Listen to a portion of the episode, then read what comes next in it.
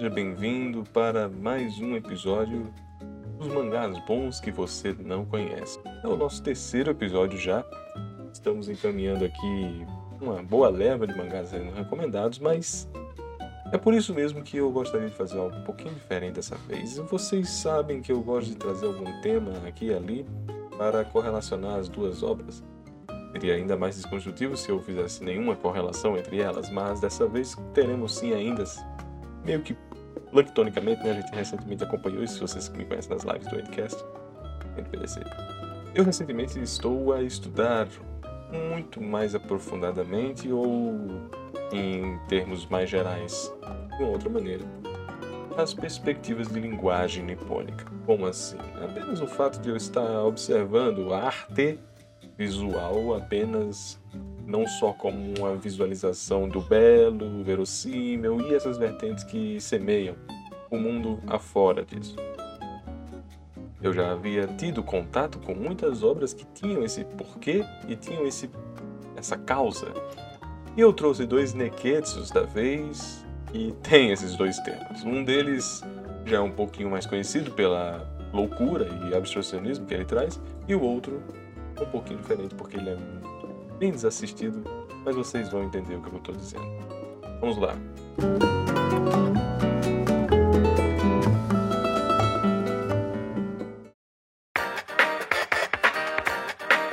Primeira, primeira indicação vai para Bobobobó. Bobobó. Você já deve ter se deparado com essa desgraça, né?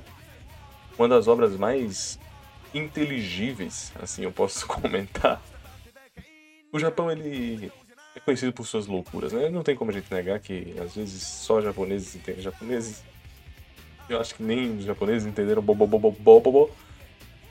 E eu mesmo admito que quando eu fui assistir em 2018 com um colega meu, eu assisti os seis primeiros episódios e não entendi nada. E, e, aquele fato de entender porque a obra é muito confusa narrativamente é além disso. É, é além de, ele quer lhe colocar num ponto que não lhe agrade mesmo, independente se for uma narrativa enigmática, uma conjectura enigmática, personagem, não é isso. Ele sempre parte para o lado de humor, jocoso.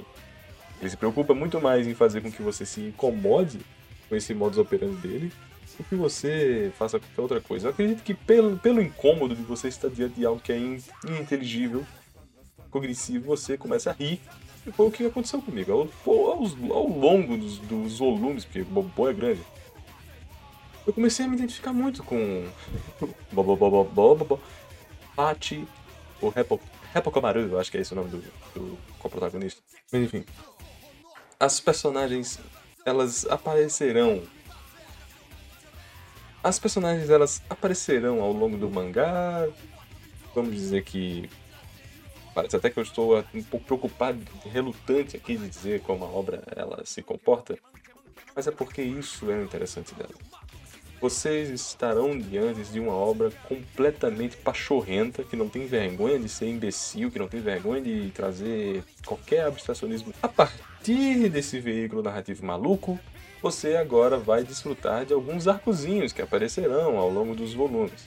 Acredito que a reta final de Bobobobobobo ela é muito interessante de acompanhar, porque você está agora finalmente à base da lógica. Enquanto em outros momentos você estava apenas à mercê do, do que Deus o parta.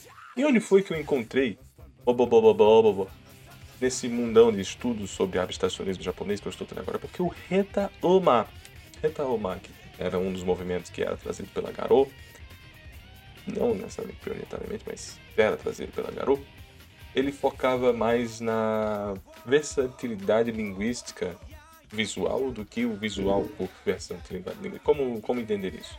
Nós podemos desconstruir o valor visual fazendo-o defeituoso propositalmente. E aí começa a loucura. Quando você passa a página de ser propositalmente imbecil, ou propositalmente mal elaborado, propositalmente mal feito, nós estamos diante agora de, de várias obras, e uma delas seria, na minha opinião, dada esse, esse valor.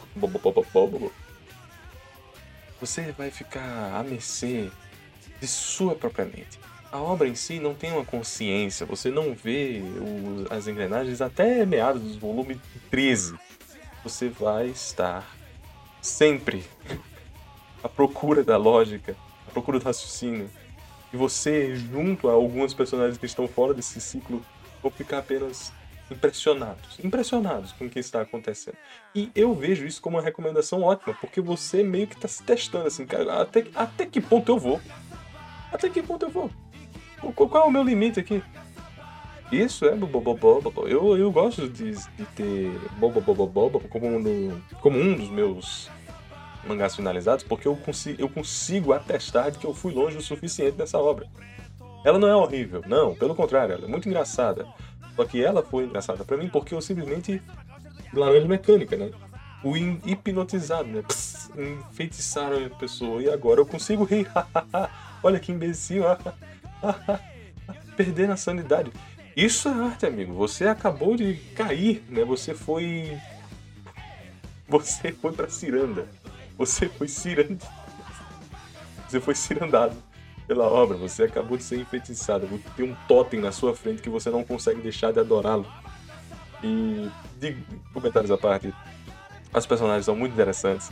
Elas são muito ricas, assim posso dizer, porque elas não necessariamente têm uma backstory incrível, mas você adora vê-las reagindo a algumas coisas. O próprio Black. O, o elefante na mesa, que é um Black Power. Black Power loiro, gigantesco, que ele parece até mesmo o ideograma de O.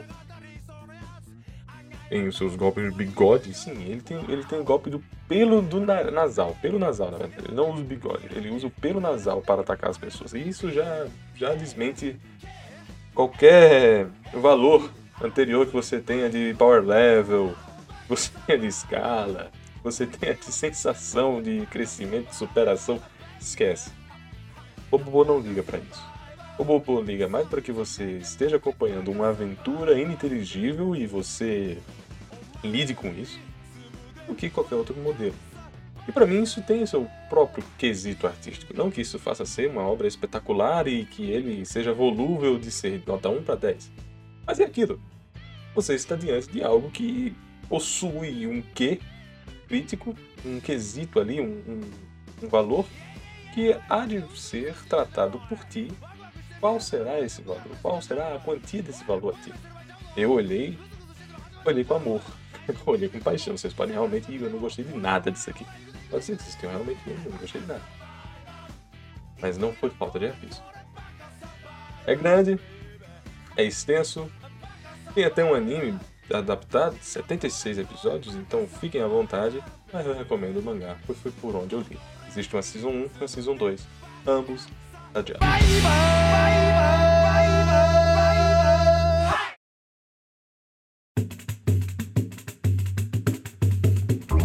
E agora indo para o segundo mangá, e esse é bem mais curto, só que ele entra nesse quesito de arte que eu queria trazer para vocês. Enquanto nós estamos ali em Bobobô, uma arte visual escrachada, uma arte visual feita para que você se sinta incomodado ao ponto de achar aquilo engraçado, que entra naquele defeito proposital que eu comentei do Reta Omar, e agora nós estamos entrando num caminho inverso. Porque ele é a arte desse mangá aqui é tão linda, tão bem elaborada, que você vai achar ridículo. A situação em que ele se coloca, em que, ele, em que, em que ele se encaixa, é tão abstrata e louca e púrpura e onírica e esse traço perfeito, maravilhoso e lindo não está encaixando. Ele, ele, ele tá além do seu compreender. Ele está além do seu compreender ele expande a setores que você antes mesmo não achava que eram problemáticos. Estou falando de um autor que talvez você já conheça, porque ele fez algo extremamente parecido no seu catálogo. Ele é o autor de Gon. É o Masashi Tanaka. Ou Tanaka Masashi. Ele fez Gon, mas não é de Gon que eu estou mencionando aqui. Eu estou comentando de Mikakunin Prince Butai Lupo chamo de UPO. Mesmo sabendo que é, pode ser UPO, porque eles é, são as siglas, né?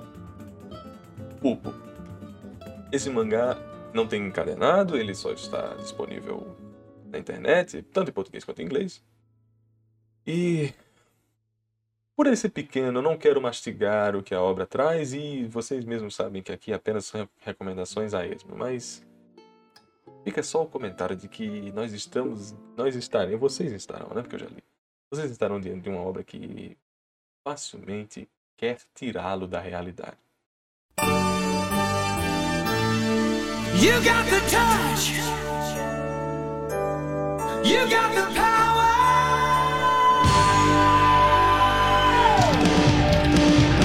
Nós temos uma cultura de shed. Nós temos uma cultura de shed que Bobo Bobo Bobo também tem, né? Vamos dizer assim. Bobo Bobo gigantão. E aqui.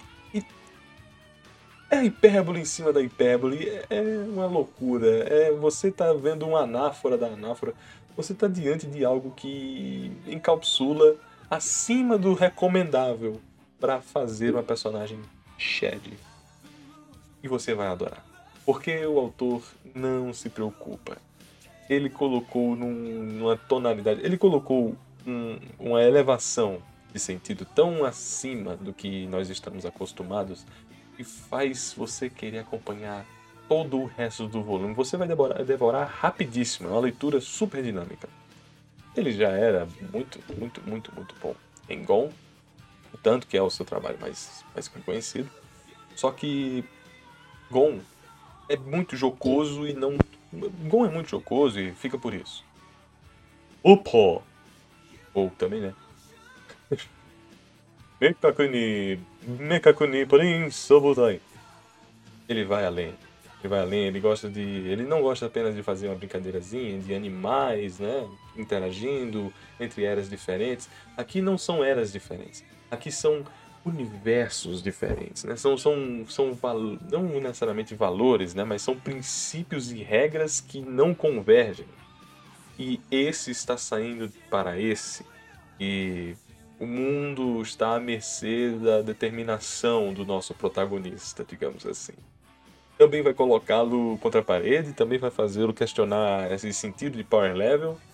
E é um interesse que eu quero trazer para vocês, porque nós estamos sempre diante de várias obras que se preocupam demais em fazer gradativos avanços para o protagonista. E aqui eu simplesmente trouxe que dois que se, se avançou foi em três páginas e vamos do resto, né? Segue o baile. Tem muito para trazer além disso. Eu acho que são duas obras que eu gosto bastante, menos menos um fator de que, poxa, quatro meses para ler Bobobô, e esse aqui eu demorei uma noite. Claro que isso vai pesar na leitura de vocês, até mesmo como recomendação, né? Mas o que vale é que eu estou trazendo dois dos mangás bons que você não conhece. Desculpa, gente, o título é um pouquinho extenso demais, mas obrigado por terem assistido até aqui. E se possível, por favor, inscrevam-se, sigam, nos acessem nas redes sociais e façam o possível para que nós expandamos o nosso projeto e até mais.